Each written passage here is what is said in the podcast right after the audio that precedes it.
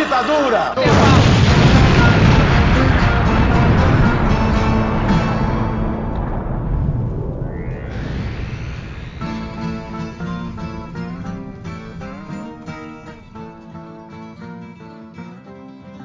Começando mais uma Rádio Metamorfose, mais uma semana aqui com vocês. Eu sou o Camarada Hidalgo, seu host, editor do programa e jornalista. E estou aqui com Julia Guerra, nossa jornalista política.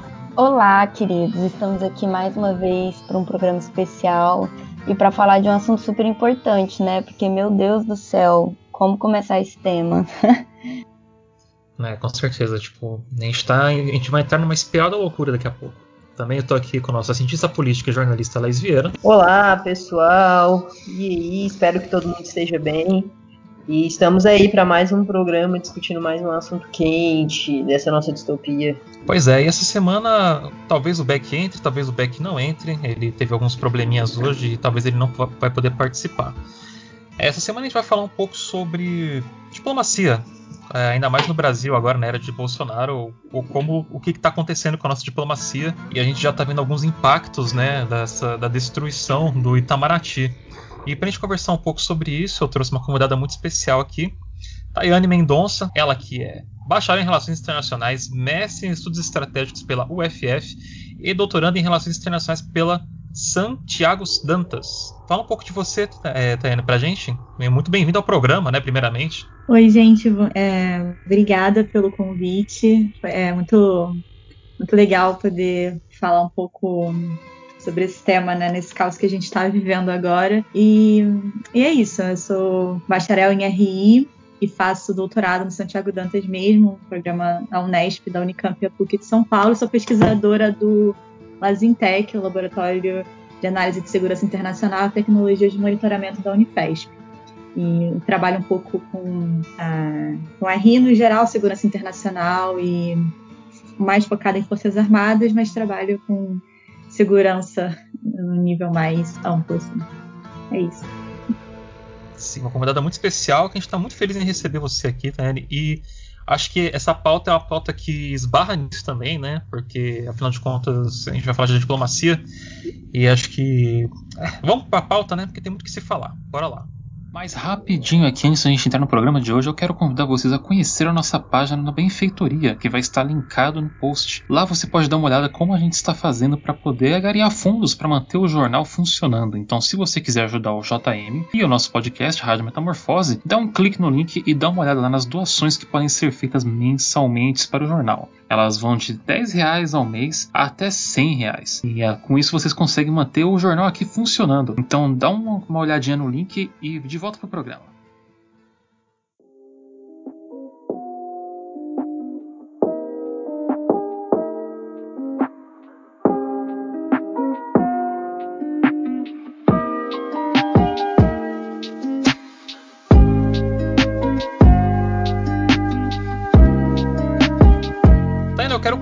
Pergunta para ti, né? Uma pergunta, eu acho que bem para nossos ouvintes aí, que acho que tem muitas dúvidas sobre é, diplomacia e como que funcionam as relações é, do nosso país, né, com outros países. Por que, por que isso é importante?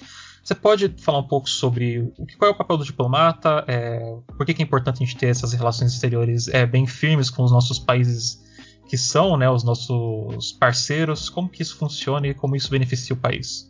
Bom, a diplomacia é considerada um dos braços mais importantes do, do Estado, né? A gente tem das instituições as Forças Armadas, que é literalmente o braço armado do Estado, e tem a diplomacia, é, que mediam as relações com os outros estados no sistema internacional. E é, historicamente é uma, é uma instituição muito importante no Brasil, tem uma tradição muito forte na, da diplomacia brasileira, que é muito ou era muito bem, bem, bem vista ao redor, ao redor do mundo.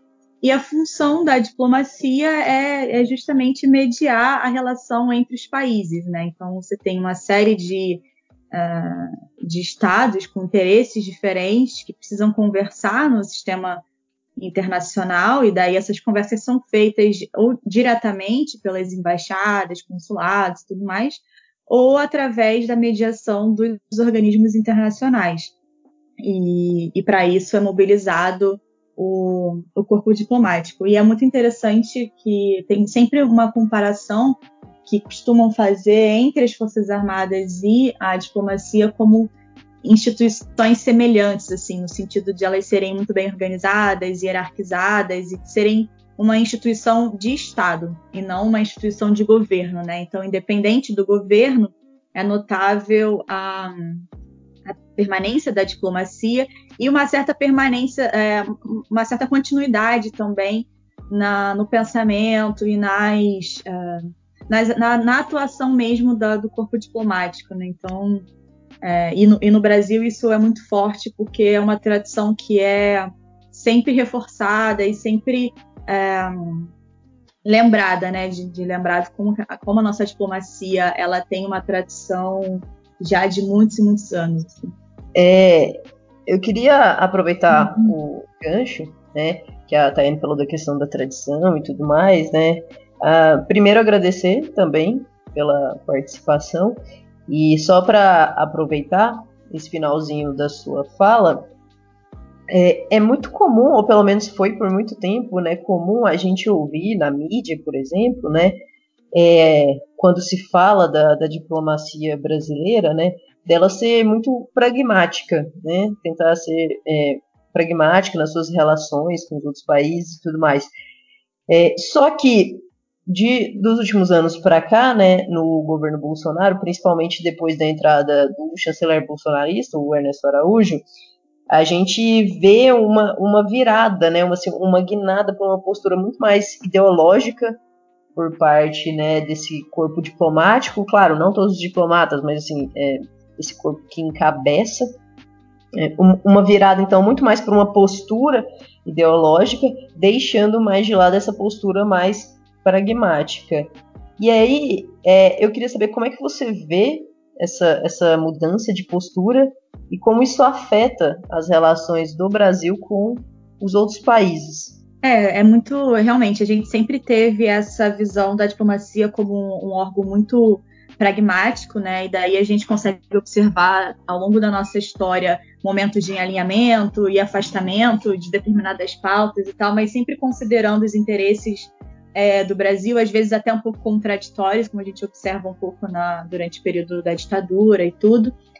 E, é, de fato, desde, desde que o governo Bolsonaro assumiu, a gente dá, dá para perceber uma virada muito clara da, da, nossa, da nossa diplomacia, principalmente por conta da, da atuação do Ernesto Araújo, mas também do assessor de assuntos internacionais, Felipe Martins, e, e junto com o o Eduardo Bolsonaro também, que tem trabalhado aí essa questão internacional, e também que diz respeito a uma mudança da conjuntura, que era a presença do Trump na, na presidência dos Estados Unidos, né? Que, que uh, acho que facilitou um pouco essa, essa mudança. Uh, durante os governos. Um, no FHC já dava para perceber um pouco essa, esse movimento, mas durante os governos do PT, era notável um foco da nossa diplomacia né, naquela ideia de projeção da imagem do Brasil no exterior como uma liderança e a atuação como um mediador de conflitos internacionais, inclusive na região, é, também com alguns países árabes, que a gente teve um, um papel importante nessa região também. É, dava para perceber um esforço de, uh, de introduzir o Brasil principalmente no que a gente chama uh, de relação sul-sul, né, do sul global, dos países uh, que eram considerados terceiro mundo ou em desenvolvimento, e com os BRICS, né, o Brasil, um grupo composto pelo Brasil, a Rússia, a Índia, a China e a África do Sul. então a gente tinha uma relação muito forte com, com esses países e também é, com alguns países na África, principalmente através de programas de cooperação internacional, que era uma coisa, é, cooperação internacional para o desenvolvimento, que era um, uma pauta muito forte nos governos anteriores. E isso nos aproximou muito é, da China, por exemplo, da Índia, com quem nós temos tido alguns problemas uh, diplomáticos, principalmente agora em razão da, da, dos insumos para as vacinas e das próprias doses que a gente tem recebido. Uh, então, é notável um pouco a mudança, porque desde, desde que assumiu o governo Bolsonaro e o Ernesto Araújo assumiu o cargo de, de chanceler, é, é notável que a gente tem se afastado muito dessa agenda da, de cooperação Sul-Sul. Né? É são ataques constantes, inclusive à China. A gente teve uma situação bem para o início do mais para o início do governo que o Eduardo Bolsonaro é, é, fez umas declarações racistas contra a China e isso foi muito mal é, muito mal recebido. O, o embaixador chegou a, a, se pronunciar sobre isso, o governo chinês pronunciou sobre isso, foi, causou um mal-estar muito grande. E, uma, e junto com essa, esse afastamento da, dessas relações sul-sul e também das relações com os nossos vizinhos, né, principalmente a, a, Argentina, por exemplo, quando mudou o governo, é, o Brasil tem uma postura também de, de afastamento e isolamento na região.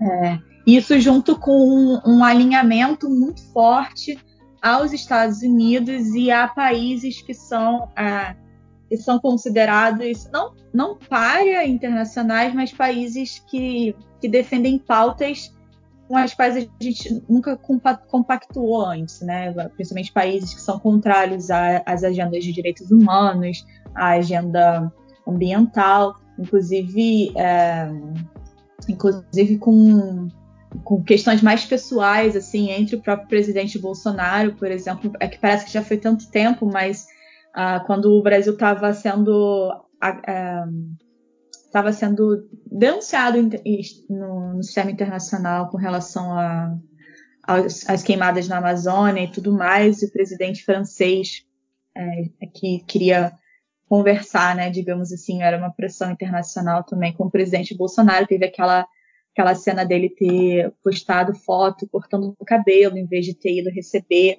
a, a França para conversar sobre questões ambientais e tudo. Então, o Brasil tem se colocado nessa posição mais isolada e o Ernesto Araújo, ele tem inclusive proferido, quando ele fala algum discurso algo assim mais público, é, um orgulho de estar nessa posição de párea né, no sistema internacional. E agora, provavelmente mais isolado ainda, considerando que o Trump é, não ganhou ó, as eleições dos Estados Unidos e e então agora nosso posicionamento, que era o nosso maior aliado, né, digamos assim, ou pelo menos era quem, quem Bolsonaro mais confiava, e agora a gente não tem nem mais essa, né, não sei, essa carona, né, que o Brasil tinha com o Trump. Então dá para notar. Tayane, é, puxando esse seu gancho falando sobre o Ernesto Araújo, eu queria te perguntar uhum. o seguinte, porque para além de todas as complicações internacionais, né, que a gente está uhum. vivendo por conta do governo Bolsonaro e todas as coisas que a gente desconstruiu, né, é, uhum. eu acho que uma coisa muito importante de pontuar é essa ideologia do Olavo de Carvalho impregnada, uhum. né, no Itamaraty e nas nossas relações internacionais. E isso é muito complexo, porque é, essa posição, além dela ser neonazista, fascista, louca, ela é também anti-ciência, ela é completamente distópica. E eu queria que você explicasse um pouco como é, essas reações absurdas do Ernesto Araújo, do Olavo de Carvalho, do Eduardo Bolsonaro, de todas essas figuras que seguem né, uhum. né, essa ideologia anti-ciência, é, uhum. impactam na nossa é, credibilidade enquanto potência mundial, não só em relações é, internacionais, que sempre foi uma coisa, igual você mesmo pontuou, muito importante para o Brasil, né?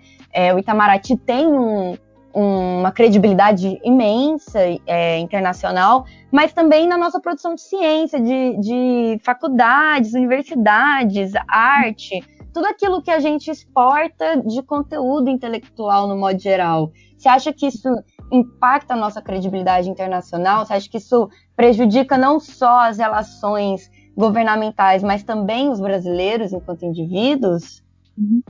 Nossa, eu, essa é uma questão assim, chega a dar uma dor no coração, eu acho, pensar sobre isso, porque a, a ideia, o, a, o próprio Ernesto Araújo, a chegada dele no, como, como ministro, ele era considerado um, um diplomata assim low profile, né? Ele ficava um pouco mais na dele e tal. Ele chamou mais atenção quando ele publicou um artigo em 2017, se não me engano, sobre o Trump e o Ocidente, dizendo, é, falando sobre globalismo, marxismo cultural, que o Trump é, é, é sobre que o Trump seria tipo uma luz para o Ocidente, né? Para levar para um novo momento, algo que ele compactua mais assim.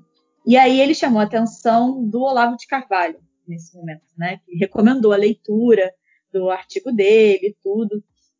E, e aí, com isso, ele começou a se aproximar da família Bolsonaro e também do Felipe Martins, que é esse assessor de assuntos internacionais, que é considerado assim um grande é, da, um dos grandes nomes do governo, né? Que é muito, muito apoiado pelo Eduardo Bolsonaro e também muito uh, ouvido pelo presidente Jair Bolsonaro. E aí então o, Ernesto Araújo assume com esse discurso de globalismo e atrelado a essa ideia de marxismo e aí a ideia é que, na verdade, assim, são duas são duas teorias que eu acho que para a maioria dos cientistas e analistas sérios são consideradas teorias da conspiração, né? Que para esses caras o globalismo é uma deturpação da globalização, né? Então dessa esse aumento de fluxos entre os países e trocas de culturais e além de econômicas e tudo.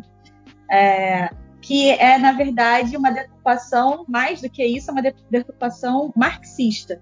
Então, é todo um plano, é, né, segundo essa, essa teoria, de dominação esquerdista, comunista, marxista do, do, mundo que visa uh, destruir com os valores. Né? A questão principal são valores que eles consideram importantes, como, a, como Deus, a família, essas, essas, essas coisas que o cidadão de bem, né, entre aspas, preza. E aí essa essa ideologia do globalismo, ela passa muito, ela passou muito, né, pelos apoiadores do, do Trump, e aí no nome do Steve Bannon, por exemplo, que também tem relação com, o Olavo de Carvalho e o Felipe, Felipe Martins e tudo mais. E é, e que a gente a, aderiu aqui também, né? E, e, isso virou uma questão, e é isso que, é, que eu acho muito interessante, porque essa, essa uma teoria da conspiração que virou orientação de política externa no, no, Brasil. Eu não sei, eu acho que eu não, consigo me pensar num outro momento da história que a gente tenha passado por uma situação parecida, assim, né? E, e é interessante porque Inclusive, a gente tem, junto ao Ministério da, das Relações Exteriores, tem uma, uma, fundação, a Fundação Alexandre de Guzmão, que trabalha para produção de conhecimento e tra tra traduz muitos livros importantes de relações internacionais. É, é, e sempre foi uma fundação muito respeitada. Tem livros maravilhosos que saíram de lá, publicam teses também é, da área.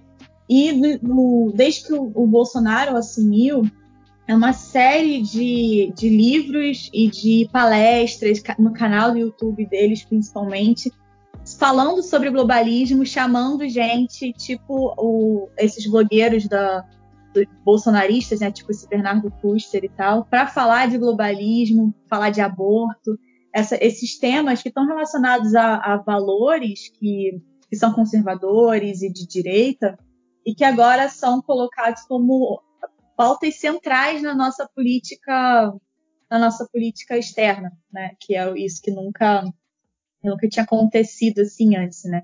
E o que mais chama atenção é que é isso, que são teorias da conspiração relacionadas tipo ao marxismo cultural, que, que é uma leitura muito deturpada sobre a hegemonia gramsciana e tudo mais, e que agora é o que domina, né? E, inclusive é o que pauta o discurso de que a China é um grande inimigo, uma grande ameaça, porque é comunista, esquerdista e tem esse plano de dominação cultural. E, a, e aí entra a, a Covid-19 entra também como uma arma né, nesse, nesse plano maligno, sabe, do globalismo. É, eu acho até interessante você comentar sobre essa parte do marxismo cultural, né? Fazendo só um comentário rápido, porque antes é, de existir o marxismo cultural, ele era conhecido como bolchevismo cultural, né? E ele tinha sido disseminado pelo partido nazista exatamente para perseguir é, os marxistas, os comunistas e exterminar eles. Então é meio que uma apropriação e uma reinterpretação do que os nazistas faziam para fazer essa perseguição e se manter na hegemonia, né? E, e, meio que crescer como esse movimento fascista. Então eu acho que é muito interessante a gente falar disso e ter atenção nisso, porque assim são o, a história meio que dando né, o seu repeteco. Né? Se a gente não tomar cuidado, pode virar uma coisa muito pior. Sim, é, a gente consegue perceber várias, é, várias aproximações né, com, uh, com nazismo, fascismo, com o que tem sido. com o que a gente tem visto hoje, né? Tanto que tem muita gente já defendendo usar o termo fascista para se referir propriamente ao Bolsonaro e tudo mais. Mas é, essa é uma lógica que faz parte da disputa da disputa política, né? Tudo aquilo que não sou eu, aquilo que me ameaça, né? É um inimigo, é uma coisa é, que tem que ser demonizada, né? E aí a, essa demonização da, da direita conservadora que a gente tem no poder hoje é o comunista esquerdista, né? Então tudo que não sou eu é comunista e esquerdista. Então o sistema internacional, que não sou eu, porque é globalista, tudo mais, é é também esquerdista e tem essa ameaça que ronda. E, sempre tem que ter essa figura né, do, do, do, que não é considerado correto, que não é considerado moralmente aceitável para você é, insuflar os discursos, insuflar os seus apoiadores, que é o que o Bolsonaro faz. E a, a agenda de política externa atualmente é uma agenda que conversa muito com essa base mais é, se diz base ideológica, né, que está junto com a Damares, por exemplo, mas que, na, na verdade, o governo inteiro é ideológico, obviamente, mas é uma agenda que conversa muito com, com, essa, com essa base de apoio dele, principalmente quando fala é, tão mal assim da China e que se alinha automaticamente, ou se alinhava né, automaticamente aos Estados Unidos. Tanto que agora ficou até um, um uma situação desconfortável né, entre o governo e a sua base mais de apoiadores por conta da carta, é, aquela carta horrível né, que o Bolsonaro escreveu para o Biden, né, reconhecendo a, a, vitória dele, né, muito tempo depois de que a, que a maioria dos países o conheceram. É, e bem, bem como os ataques agora recentes que a gente tem visto, essa tentativa de reaproximar o Brasil da, da China depois de todos os ataques. Né? Eu queria aproveitar é, que a gente uhum. já mencionou um pouco sobre a China, é, porque, é, por exemplo, no início do governo, né, houve aquela visita, e uhum. aí o Bolsonaro até falou: ah, a China não é um país comunista e tal, que causou certo abalo nessa base mais ideológica. Depois se voltou com um discurso mais né, de ataque, posts, por exemplo, né, no, no Twitter. É, e aí a gente assim sempre com, com, essa, com essa coisa ainda mais por, pelo apoio né, ao Trump de um, de um, ataque de preconceito sobre a China, veio a Covid. E é agora, mais recentemente, toda essa discussão em torno de insumos para vacina, né, onde se teve que recuar também. E, ao mesmo tempo, você vê essa base com os discursos mais descabidos possíveis, com um chip de rastreamento dentro da vacina, é, e aí eu queria é, que você comentasse um pouco né, é, sobre quais as problemáticas e as implicações que isso pode causar em termos de danos mesmo, principalmente para a economia do país, porque a gente sabe que a China é um dos grandes parceiros comerciais, tanto que algum, é, algumas alas ali da, do agronegócio começaram a ter certos atritos ali, a trocar certas farpas com governo Bolsonaro, porque isso afetava diretamente essas relações comerciais. É, então, só para o nosso ouvinte entender é, um pouco, né, de como uhum. essas relações é, com esses outros países e principalmente com a China pode ter um peso muito grande né, para a uhum. nossa economia, que é também algo que está sempre assim, sendo discutido e colocando como pauta. Né? Ah, a gente está fazendo isso porque a economia está em crise, a gente precisa sair da crise e tal. E comentar também um pouco essa questão da, da vacina. Né? de, de como é, eu vi um comentário muito interessante recentemente falando sobre é, como a gente está num mundo extremamente globalizado, né, principalmente em termos de produção, é, a gente tem que, independente da vacina, a gente vai ter insumos de vários lugares do mundo. Então não tem, não é nada absurdo o fato de ter insumos vindo da China, por exemplo, que é o que já acontecia antes na produção de várias outras vacinas do Butantan, por exemplo. É, bom, como você mencionou, o Brasil e a China têm relações comerciais muito importantes, né? A China é um dos nossos maiores parceiros uh, comerciais, então uh, esses ataques constantes, eles certamente, agora a gente está vendo isso muito claramente, né? Tem sido divulgado pela mídia, que as dificuldades na, nas negociações com relação aos insumos e o atraso que tem, teria vindo da, da China para o Butantan, principalmente, são em decorrência dessa, dessa dificuldade de conversa e do, de, dos ataques, principalmente aí na, logo no início no governo com o Eduardo Bolsonaro e tudo e tudo mais e continuaram assim, eu acho que na a, a pandemia piorou ainda mais isso, né, por conta dessa percepção, inclusive de chamarem de vírus chinês e tal, isso é uma coisa que é, é muito é muito agressiva em termos diplomáticos, né? Não, não tem esse tipo de de tratamento. Então, certamente, agora a gente está vendo o Bolsonaro, por exemplo, tendo que ligar para o Xi Jinping. Rolou uma notícia dessa uh, essa semana para conseguir uh, restabelecer um contato e, ao mesmo tempo, tentar. Uh, o Bolsonaro tem tentado preservar ali ainda o Ernesto Araújo no cargo, pelo menos por hora. Inclusive, convidou para participar dessas lives semanais que ele faz e tal, para tentar acalmar um pouco os ânimos, mas agora, nessa situação em que a gente depende, assim, a gente está numa situação muito emergencial e excepcional, né? Então, tem pouquíssimas doses de vacinas, tem, é, os insumos são limitados, a gente tem que trabalhar é, num tempo que é muito exíguo também para conseguir conter essa, essa onda mais forte da, de contágio que a gente tem visto agora, com os casos de morte passando de mil por dia novamente aqui no Brasil.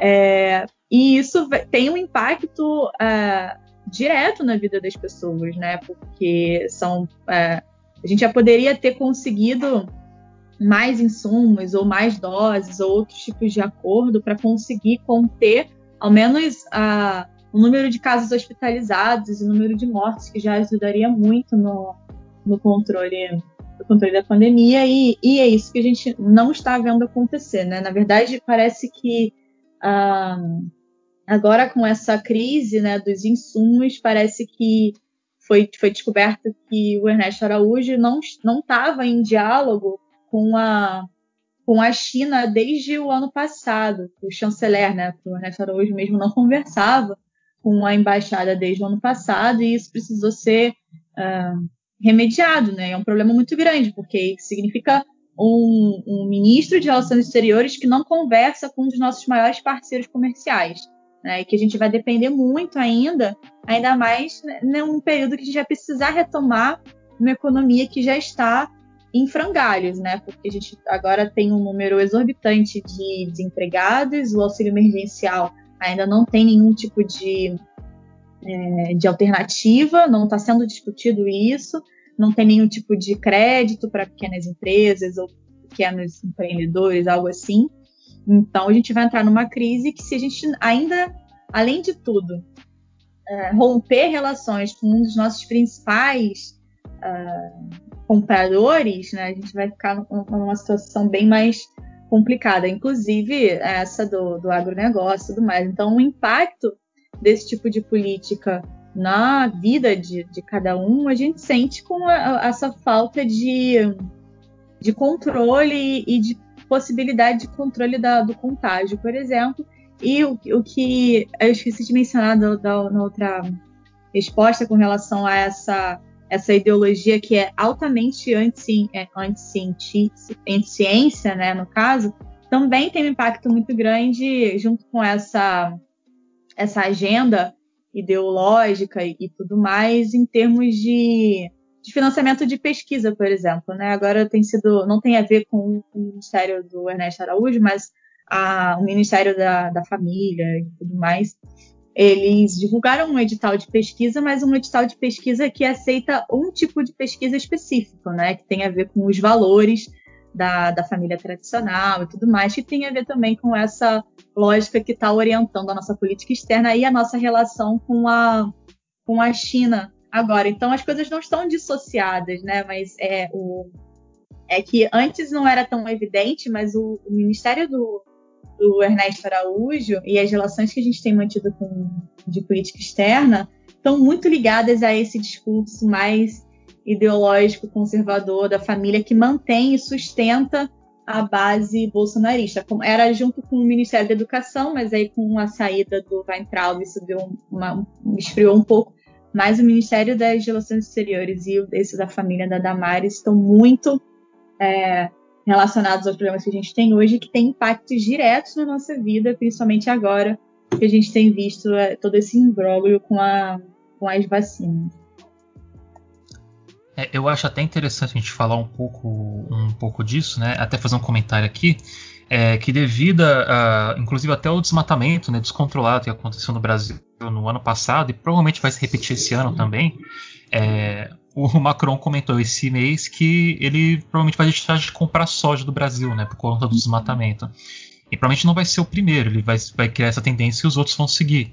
Porque é aquilo que a gente está conversando, o Brasil está isolado, e a gente vai permanecer isolado enquanto a gente não é, a gente não mudar essas políticas. Provavelmente a gente só vai mudar isso tudo quando a gente tirar o, o governo atual do, do poder. É, mas assim, a gente está um pouco perdido nisso tudo. E, e ficar dependendo do For, do for Chancellor para isso não vai ajudar muito, né? É, para quem não sabe, o 4chan é, era onde essas teorias da conspiração rondavam antes e ficavam presas uhum. ali, né? Naquele, naquele vácuo da internet. É, só que daí botaram um chanceler que meio que acredita em todas essas teorias e está lidando com as nossas políticas internacionais em cima dessas loucuras. E assim, a gente está muito ferrado. aconteceu também, né, essa questão de a gente estava falando da, da vacina e dos insumos. É, assim, a Pfizer não teve resposta do governo brasileiro eles mandaram, tentaram entrar em contato com a gente para fornecer é, a vacina para a gente. O governo literalmente não respondeu. Saiu uma nota, se não me engano, ontem, é, não sei se foi de noite ou à tarde, deles falando que eles não aceitaram as doses, que acho que eram 30 milhões de doses, o total né, de imunizante, porque eles iam ter que escolher. Eles iam ter que escolher quem vacinar e eles acharam que isso seria errado e não, e não resolveram é, não resolveram seguir com isso corta uhum. para recentemente eles comprando 2 milhões de doses superfaturados da Índia. E ainda uhum. falando disso como se fosse uma grande vitória diplomática é, do Brasil.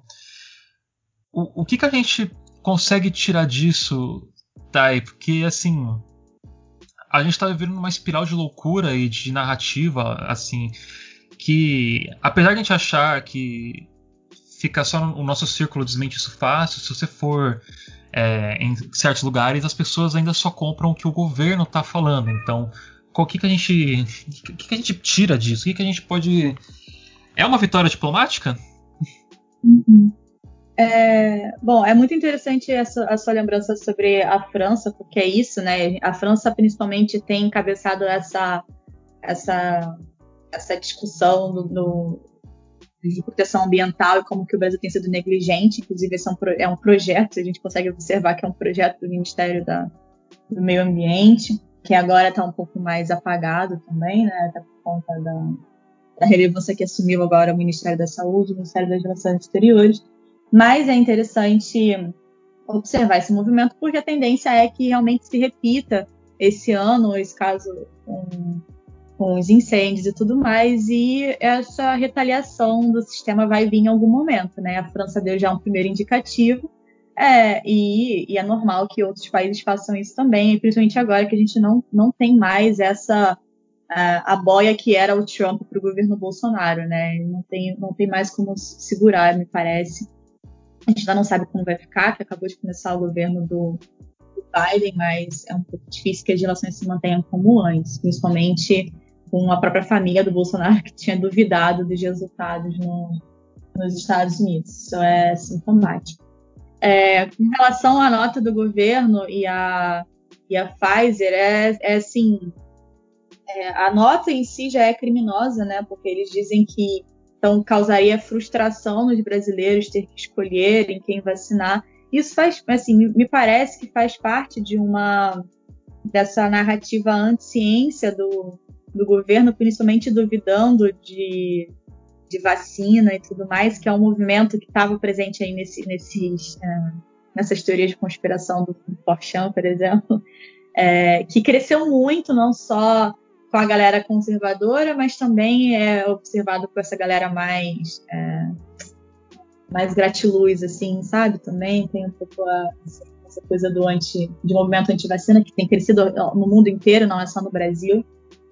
É, e, e assim, respondendo a pergunta assim diretamente, não me parece ter sido uma, uma vitória diplomática, porque é isso, né? A Índia é, foi, foi um mal-estar muito grande que foi causado com todo aquele alarde que foi feito, porque a Índia tinha pedido descrição e tal. Alguns. Uh, me parece uma falta de leitura também de como que é a política externa indiana, porque eles logo depois que falaram que não enviariam para o Brasil, eles distribuíram para os vizinhos e os, os, meus colegas que são analistas, especialistas em, em Índia comentaram que a pessoa que estivesse minimamente atenta a Índia saberia que era isso que eles iam fazer, eles iam primeiro fornecer para os vizinhos e depois pensar em fornecer é, para os outros, mas não me parece que foi uma vitória porque foi isso, né? Foi todo o mal-estar que foi causado é, para alardear um, uma conquista, né, entre aspas, para a base bolsonarista, porque era uma base que veio desde o ano passado, do início das conversas sobre vacina, é, fala, sendo contrária às vacinas, principalmente o Bolsonaro, inclusive, dizendo que não iria dar nenhum dinheiro para o Butantan é, e para o governo de São Paulo, né? Porque ele estava dizendo que era a vacina do Dória. Inclusive, ele fez o slogan de marketing do Dória de graça, para o Dória de graça, de ter feito isso, de falar que era a vacina do Dória. Ele disse que não ia dar esse dinheiro. A base bolsonarista veio esse tempo inteiro duvidando da, da eficácia da, da da vacina, quando houve caso que precisou parar os testes, eu não lembro agora de qual vacina foi, mas o Bolsonaro chegou a comemorar nas redes sociais, falando que mais uma que o Jair Bolsonaro ganhava é, na, nessa disputa com o Dória, principalmente, né? Então ele passou o ano inteiro falando mal né, das vacinas, negando, é, duvidando da eficácia. Inclusive, quando saíram os resultados, comemorou que o resultado foi abaixo do esperado, né, abaixo dos 90 e poucos, 70 e poucos por cento que tinham sido divulgados. Então, ele estava lidando com uma base que estava ali toda contrária a ele, e agora que a vacina é uma realidade, foi aprovada pela Anvisa, ele não tem mais o que fazer, tem que começar, como começou agora, a vacinar. Então, ele tem que conseguir adaptar o discurso para sustentar ainda a base de apoio. Então, por exemplo, dizer que ah, mas agora estão vindo vacinas da, da Índia, não são as vacinas chinesas, do Butantan, do Dória e tal.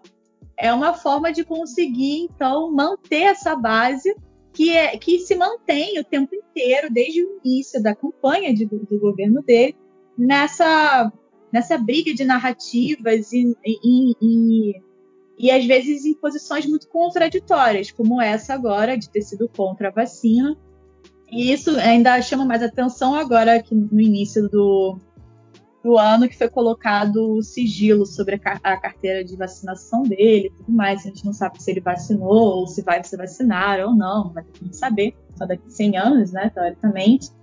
E então é muito interessante observar, assim, interessante e triste também, né? Observar a disputa dessas narrativas e como que isso tem sido feito agora, principalmente com relação a a essas doses que vieram da Índia, né? Porque aí é como se fosse uma conquista do governo, e na verdade é, não né? Como você falou, a gente comprou superfaturado, podendo ter, uh, tendo a possibilidade de antes ter adquirido uh, com a Pfizer pela nota que foi divulgada e tal. E essa nota que foi divulgada pelo governo foi vergonhosa, assim, de ter assumido isso e assumido que fez essa opção de não comprar. Assim. Eu acho que também me parece ser um, um, um projeto alinhado com o projeto do governo já de eliminação de populações marginalizadas consideradas problemáticas no país. Assim. Então, me parece que está tudo muito bem alinhado ainda, ainda que esses discursos para sustentar a base aparentemente sejam contraditórios.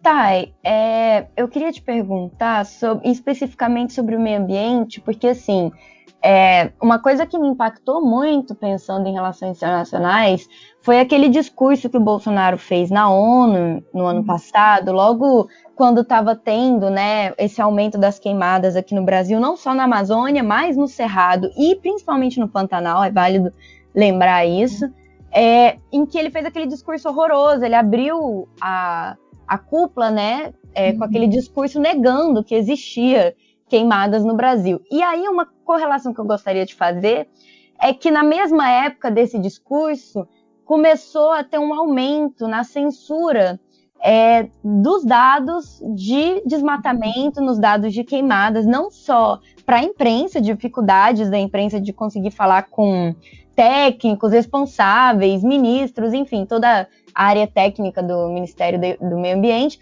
mas também é, o site das queimadas, o monitoramento das queimadas e tudo mais, é, começou a ser censurado. O site começou a ficar fora do ar, as informações começaram a não ser divulgadas, os números foram maquiados e tal. Aí, inclusive, no jornal Metamorfose, a gente fez várias matérias sobre isso. E aí, correlacionando essas duas coisas, teve também ainda aquela treta do. do qual é o nome daquilo? Que aquele trem que fica no céu que capta as coisas da satélite. Satélite. aquele trem que fica no céu, o que, você está falando? A Goiana, né, gente? Desculpa. O ônibus é, espacial. Esse trem aí, o satélite. Teve aquela treta também do satélite, né? Que os militares queriam é, adquirir um novo satélite que não era tão potente quanto o satélite que o Brasil usa, que é um acordo internacional, pelo que eu, pelo que eu entendi, né? Tipo, são vários satélites, hipersatélites aí que fazem a, o babado de todas as, as, áreas aí de desmatamento. E aí teve essa, também essa, essa questão, né? Mas assim, como o Hidalgo bem pontuou, é, isso vai voltar a acontecer esse ano, só que existe uma questão muito tensa, né? Que é os outros países que minimamente colocam uma pauta ambiental, mesmo que é, colonial e imperialista né, nos outros países, mas principalmente no Brasil, relacionados à Amazônia, pode ter um impacto é, de comércio e de, enfim, de todas essas coisas que estamos comentando aqui também. E aí eu queria que você falasse um pouco sobre essa relação com o meio ambiente. O que, que a gente pode esperar para 2021? Bom, a, a primeira coisa sobre o meio ambiente, ele me lembrou muito bem do no discurso dele, porque foi um discurso também atendendo a essa, essa base mais autoritária dele, culpando os, culpou os indígenas, culpou as ONGs internacionais, que é uma coisa que ele gosta muito de fazer, inclusive para ele falar da França, por exemplo, inclusive nesse episódio que ele prefere cortar o cabelo em, em vez de falar com com os franceses, ele fala sempre sobre as ONGs que estão aqui, que tem, podem ter, é sempre nessa, né, de podem ter ou têm relações com o governo francês e tal. Então, é, isso faz parte dessa narrativa dele já, de que eles que são os, o problema, inclusive culpando na ONU os povos indígenas pela, pela, pelo desmatamento. Isso foi uma coisa é, que chocou muito principalmente quando a gente pensa sobre essa questão dos dados que você mencionou também, né? O negócio do satélite que parece que foi no, no finalzinho assim do ano passado que foi assinado esse contrato entre a, o comando da aeronáutica e acho que foi a Finlândia que assinou é, com quem era o satélite com esse satélite para adquirir informações e aparentemente é, a, o que se tem notícia até o momento é que não se tem é, tanta uma comprovação da eficácia maior das, desse satélite para fornecer informações e além do fato de ter sido um contrato sigiloso e sem licitação, né? Então já traz aí um, suspeitas maiores para para assinatura desse contrato, é, como, principalmente considerando essa retenção das informações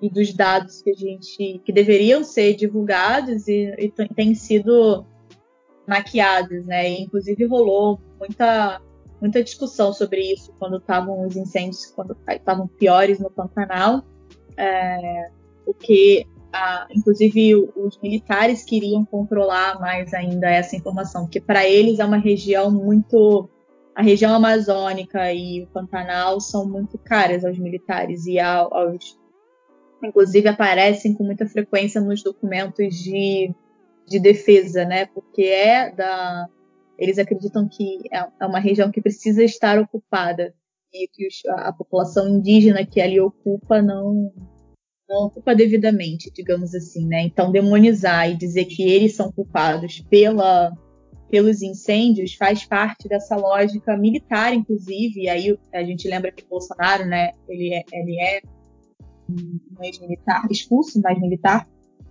e foi doutrinado nessa nesse tipo de atuação, que já é uma atuação antiga da, das Forças Armadas. E, de fato, também, é, a gente não pode achar, por exemplo, que os países, tipo a França, qualquer outro, é que a França tem se pronunciado mais com relação a isso, são bonzinhos, né? E querem proteger a Amazônia, porque a Amazônia é digna de proteção. Na verdade, a gente sabe que tem uma série de interesses econômicos, principalmente ali, e que atualmente esse discurso de desenvolvimento sustentável, é, de proteção do meio ambiente, tudo é um discurso que é, lucra muito. Inclusive, as empresas que têm esse tipo de discurso é, acabam tendo benesses do governo e tudo mais. E até o próprio Mourão, que eu esqueço o nome daquele comando que ele está na, na Amazônia, mas é a responsabilidade dele. É, é vice-rei da, da Amazônia, se não me engano. Isso, é, o, é, o cargo, é o cargo. O cargo ah, dele de vice-rei é da Amazônia. Existe isso, tipo, vice-rei da Amazônia, isso é um negócio que é muito doido, meu. Assim, nunca vi um nome uh, num documento oficial, alguma coisa assim, né? Mas você tem um comando, é, o comando dessa aliança ali que eles fizeram para a proteção da Amazônia e tal, é comandada pelo Mourão, que é vice-presidente e que é militar, né? E é isso. A gente não, é uma coisa que é muito importante, eu acho, e que fica um pouco apagada do debate, é da importância que os militares dão para a região amazônica, de ocupação e de, e de entender aquilo ali, aquela região, e ali o Pantanal também junto, como fundamentais para o desenvolvimento do país. E desenvolvimento do país, na linguagem dele, significa colocar agronegócio, colocar alguma indústria, colocar alguma coisa ali e também é, catequizar, né? É um termo que parece que está muito ultrapassado, mas é, é, bem isso mesmo.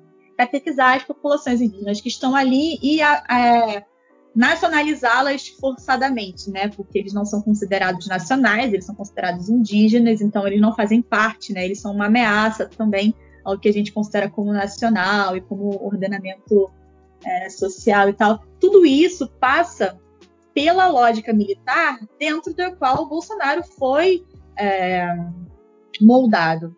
E, que, e também a lógica militar que está dentro do governo Bolsonaro, tanto na figura do Mourão quanto de vários outros ali. É, então a gente não pode é, dissociar essa questão ambiental dessa lógica é, militarizada do, do, governo, da atuação militarizada do governo, e menos ainda da importância que isso vai ter, me parece, em 2021 vai continuar tendo, na, nas relações exteriores do país, principalmente considerando isso que a gente mencionou já sobre as relações comerciais com, com potências tipo a China, a própria França, que tem se pronunciado muito sobre isso, e também até com relação a, a se a gente for pensar de forma mais pragmática, investimento de empresas que, que tendem a não investir em países que não têm uma boa política de meio ambiente. Inclusive, um dos papéis do Mourão é tentar conversar com as empresas para mostrar que não, nós temos sim uma política ambiental e tal, pode investir aqui. Essa era a, o mote principal quando foi pensada essa, essa comissão que o Mourão lá é vice-rei, né? Então, e tudo isso está está alinhado ainda com nossos problemas de política externa atual, nessa política que é de isolamento e que me parece que não vão é, melhorar, né? Por enquanto a gente não sabe quanto tempo o Ernesto Araújo vai continuar no governo. Parece que o Bolsonaro tem tentado salvar um pouco a, a permanência dele ali, mas a gente não sabe como vai ser agora quando mudar a presidência do, no Congresso e nem com, com essa relação com a China, né? Mas o meio ambiente me parece que vai ser uma questão muito muito forte, principalmente quando voltarem a essa, voltar essa época dos, dos incêndios, né? Que acaba acontecendo naturalmente, mas que também é, não é muito ajudado pela nossa política ambiental. Tayane, é, você tinha comentado sobre as derrotas da nossa diplomacia e o Biden, por exemplo, já falou que o Brasil não vai ser uma prioridade, pelo menos agora no início do governo dele. A China também se posicionou da mesma forma, né, de não entender a gente como uma prioridade. A uhum. Argentina também, por exemplo, vai produzir vacinas para a América Latina, menos para o Brasil. Uhum. É, então, ainda tem alguma salvação para a diplomacia? Ainda dá para salvar esse barco? Olha, assim, eu sou um pouco pessimista, né? Eu acho que não vai ser, vai ser muito difícil reverter, porque é, nós, no início, já no governo Temer, um pouco no governo Dilma já estava um pouco enfraquecido, mas no governo Temer e principalmente agora no governo Bolsonaro, nós conseguimos minar muito a nossa, nossa relação com os países do, do, nosso entorno estratégico, né? Que são os países aqui da América do Sul, um pouco estendendo para a América Latina, e dos países é, que são da costa atlântica na, na África. Então, esse é mais ou menos considerado o nosso entorno estratégico nacional. E com relação ao nosso entorno mais imediato, tipo países como a Argentina e tudo mais, a gente tinha algum, o Mercosul, tinha a Unasul, que eram fóruns de discussão é, de, de, política, de defesa, diplomática, econômica, comercial com o Mercosul. E que teve uma tentativa de fazer o Pró-Sul, que a gente parece que tem tanto tempo, mas foi recente, né? Principalmente ali junto com o Chile e tal. Mas com a mudança no, as mudanças políticas que têm ocorrido na região, tipo a troca na Argentina, a vitória do, de uma nova constituinte na, no Chile, a questão na Venezuela, na Bolívia e tudo mais, a gente tem se distanciado cada vez mais dos nossos vizinhos, porque além de atacar a China a, e outros países que a gente tinha mais relação, a gente tem atacado, inclusive, nossos vizinhos, a Argentina, principalmente, desde que o governo ficou um pouco mais é, à esquerda, e agora, principalmente, com a, a legalização do aborto é, na, na, Argentina, né? Porque é uma pauta muito cara a essa pauta do, dos valores e tal, porque tem a ver com o aborto e com é, que os, os cristãos são né, totalmente contra, e o governo tem uma base forte nessa parte da população também. É, então, eu acho que teria, que teria que ser um trabalho assim muito muito bem coordenado, mas é um trabalho que vai contra essa base de apoio do Bolsonaro, considerando que ele já está com uma, segundo a Datafolha mais recente, uma aprovação baixíssima eu não sei, eu acho que até esse é um dos esforços dele para tentar manter o Ernesto Araújo no cargo, é de tentar ainda manter essa, esse discurso dos valores, essa, essa agenda moralista é, do governo. Mas me parece que se continuar nessa nessa chave em política externa, a gente vai ter um, vai ficar cada vez mais isolado, né? E aí e ainda mais com os Estados Unidos não nos considerando uma prioridade, que faz total sentido, né? Considerando que agora eles estão voltando para a OMS, voltaram ao Acordo de Paris. Então, tem toda uma série de, de medidas que o Biden está revertendo, que o Trump instaurou, que são contrárias às nossas diretrizes atuais de política externa, né? São tendência, me parece, é que nós nos isolemos cada vez mais e principalmente com os nossos vizinhos, o que é uma é, é, é muito triste de se observar, porque a nossa construção de relação com os nossos vizinhos ela é muito antiga, muito forte e sempre foi motivo de orgulho da nossa diplomacia de se colocar como um papel de liderança na região. E é uma coisa que a gente está vendo que o Brasil está perdendo totalmente e caminhando para virar um párea do, do sistema internacional. Eu não vejo um cenário ah, com esse governo atual de mudança radical nisso, porque isso vai significar um abalo muito forte nessa base mais conservadora bolsonarista. Eu acho muito doido que o Brasil acho que é um dos primeiros países que está criando sanções econômicas contra ele mesmo, né? Eu acho que é um evento inédito aí na, no, no mundo. E é isso que a gente está conversando aqui. A gente está criando políticas internacionais é, baseadas em teorias da conspiração, regidas por um For Chancellor, uhum. é, sobre o comando de conservar loucos. Então, a, a, gente, por exemplo, a gente estava falando de América Latina, a gente bateu a cabeça com a Argentina. A Argentina agora está tá fabricando insumos para o resto da América Latina é, para poderem fazer as suas vacinas, menos para o Brasil.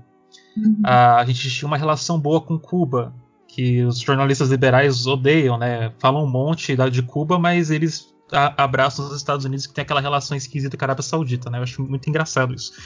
E Cuba tá com a Soberana 2, que uhum. e tá com a pandemia controlada, lá. eles estão tendo, eles tendo que é, trazer pessoas contaminadas para eles poderem fazer os testes da vacina, mas tudo indica que a vacina tá tá show. O, o, Lula tá voltando de lá, que ele fez isolamento, tomou uhum. a vacina, fez tudo que tinha que fazer lá, tá voltando, infelizmente, sem um container de vacina pra gente. Uhum. E a gente tá ficando. É isso, a gente tá se fechando numa ilha que tá presa no continente, se a gente parar pra pensar. E a, a gente tá.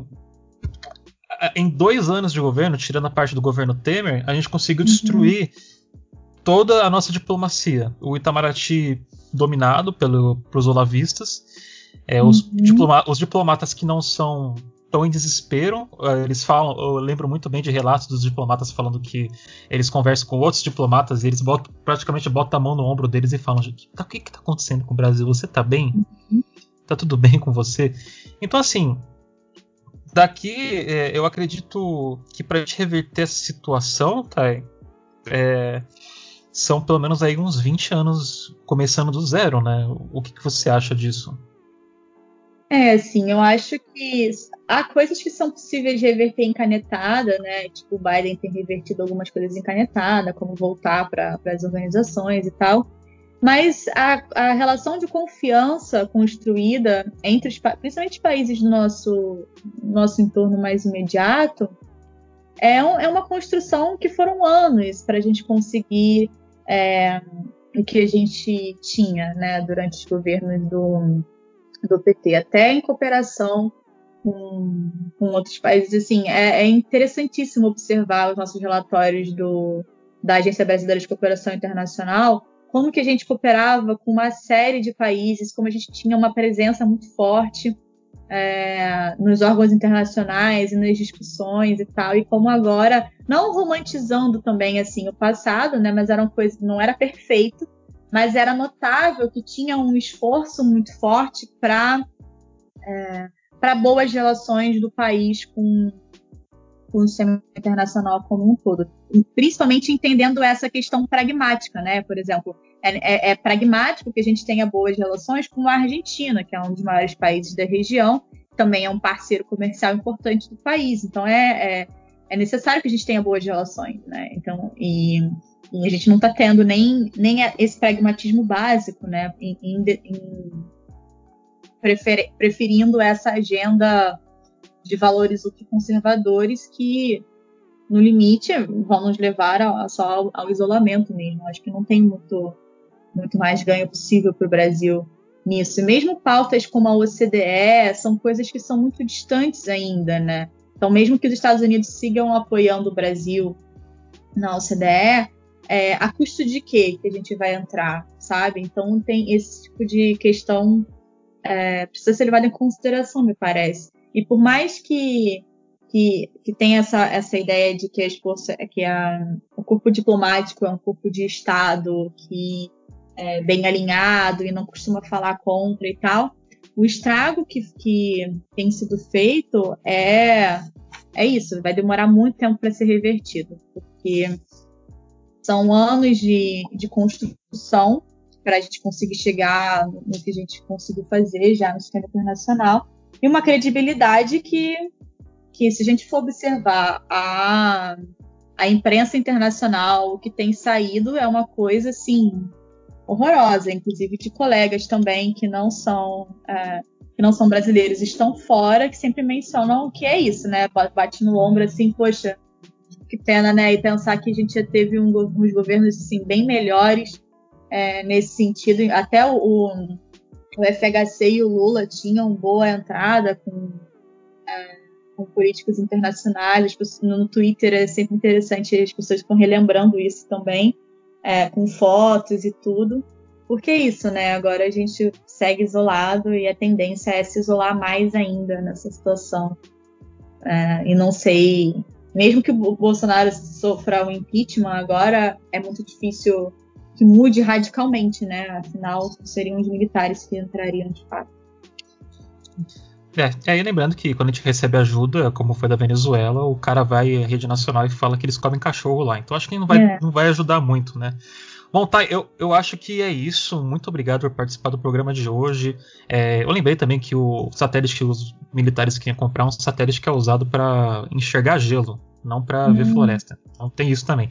Muito obrigado por participar do programa de hoje. Eu fiquei muito feliz com a sua participação. É, tá, o programa sempre vai estar aberto aqui para você voltar quando, quando você puder também, né, quando você tiver agenda. É, onde as pessoas podem te encontrar nas redes sociais e acompanhar o seu trabalho? É, bom, eu, eu tô no Twitter também, de vez em quando eu posto algumas coisas por lá, e é Mendonca Tayane, meu nome lá. E acho que essa, essa é acho que é a rede que eu mais uso. E meus, meus trabalhos publicados e tal, eu uso academia.edu também, que é Tayane Mendonça. Também é fácil de, de encontrar por lá, caso queira ler alguma coisa que eu já publiquei. É, e em breve vai sair uma matéria que eu que eu, que eu conversei com a Thay sobre o, o Haiti.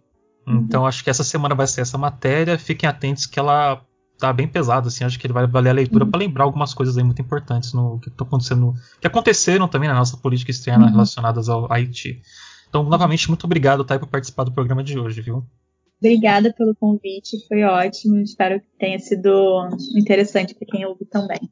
Bom, agora a gente vai para o botequim uhum. do, do jornal. E lá a gente vai falar um pouco sobre o que saiu essa semana. Então, bora lá.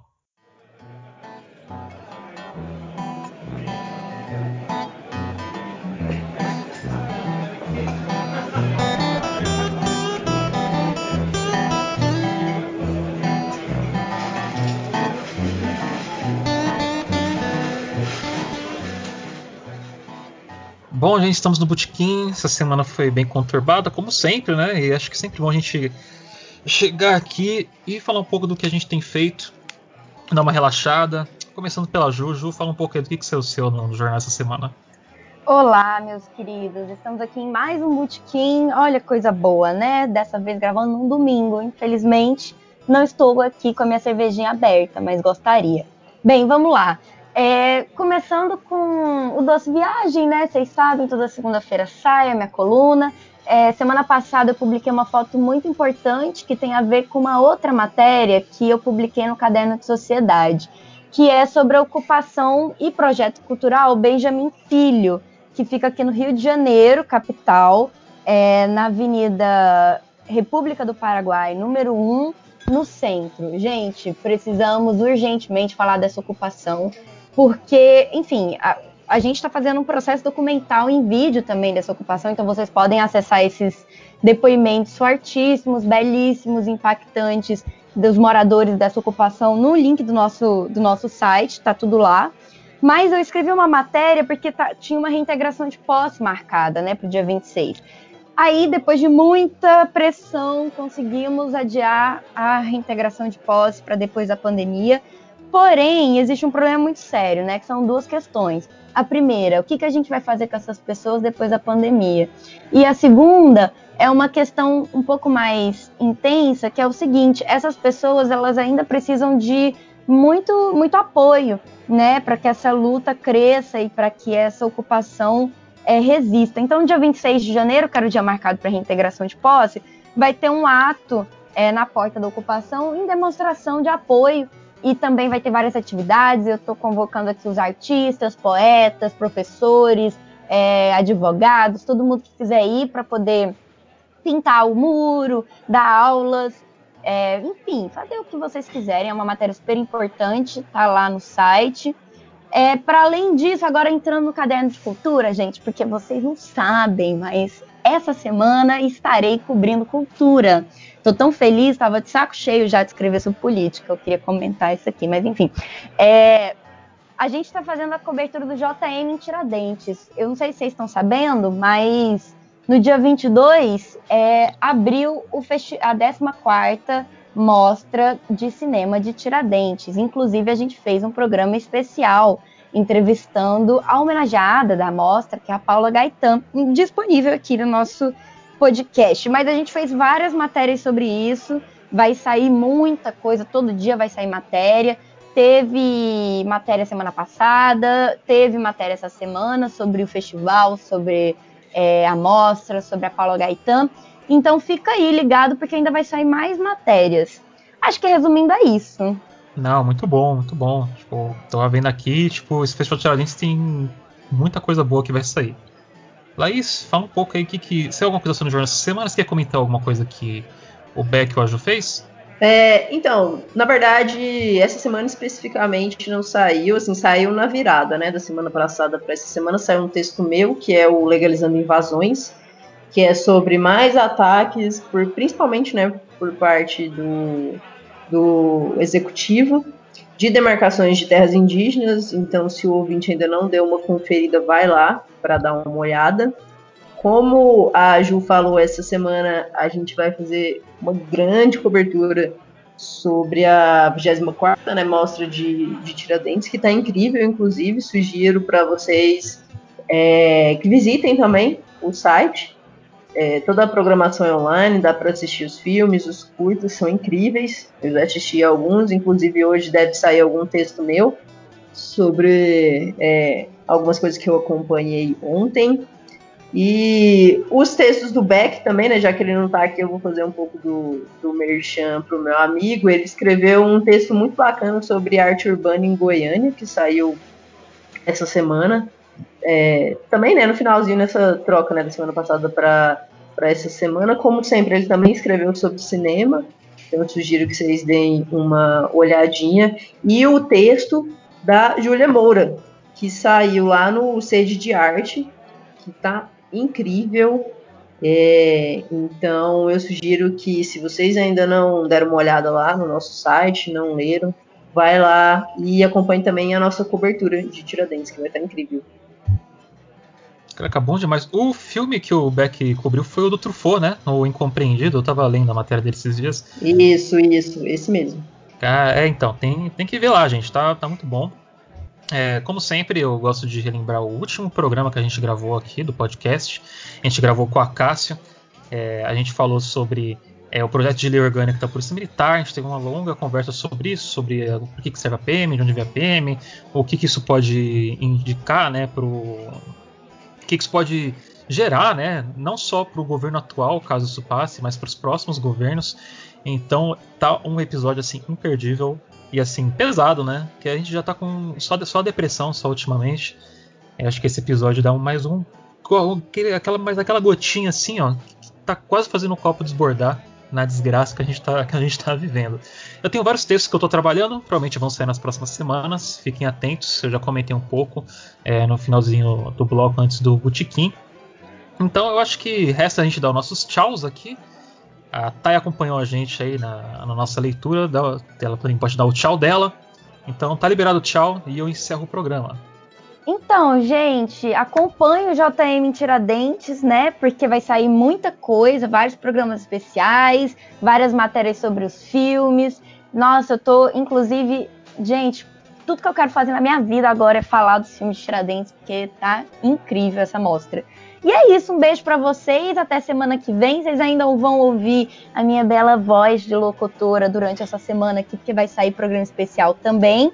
E é isso, bichas. E se hidratem, é, alimentem o seu ódio, vão pro protesto que vai ter dia 31, inclusive a gente vai cobrir esse babado aí também, fiquem atentos. Descubram onde vai ter na sua cidade, fora Bolsonaro, impeachment já, vacina para todas as viadas, e é isso. Fico por aqui. Um beijo. É isso, jovens padawans da Revolução se hidratem, alimentem o seu ódio contra o capital. Como a Ju falou, acompanha a gente, acompanha as nossas redes. Ela lembrou muito bem né, das manifestações. Hoje, inclusive, tem em Brasília, então se você é de Brasília, vai colar lá. E é isso. Até a próxima. Obrigada, gente, pelo carinho pela, e pelo convite também. Foi um prazer conversar com vocês e acompanhar o trabalho também, que é tipo, sensacional. E, e reforço as palavras que os colegas falaram antes, né? Fora Bolsonaro e se puder ir nas manifestações é uma ótima também. Obrigada. Sim, reforço o reforço que estão reforçando das palavras anteriores. Eu aqui assino embaixo também tudo que foi dito. E como já é, já é meu feitio, eu quero trazer uma frase para encerrar o programa. Como a gente falou de diplomacia, é, eu quero fechar com uma frase do Barão do Rio Branco. Eu sei que tem alguns problemas tal, mas como ele é o nosso patrono né, da diplomacia no Brasil, eu acho importante ressaltar. Um diplomata não serve a um regime, e sim ao seu país. Barão do Rio Branco. Até semana que vem, gente. Obrigado. Tchau, tchau. Estalo Podcasts.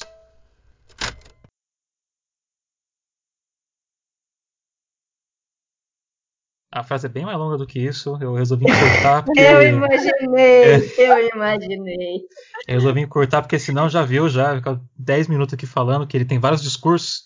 Peguei só o começo mesmo. Não, mas eu gostei. Ninguém aguenta mais. Muito bom.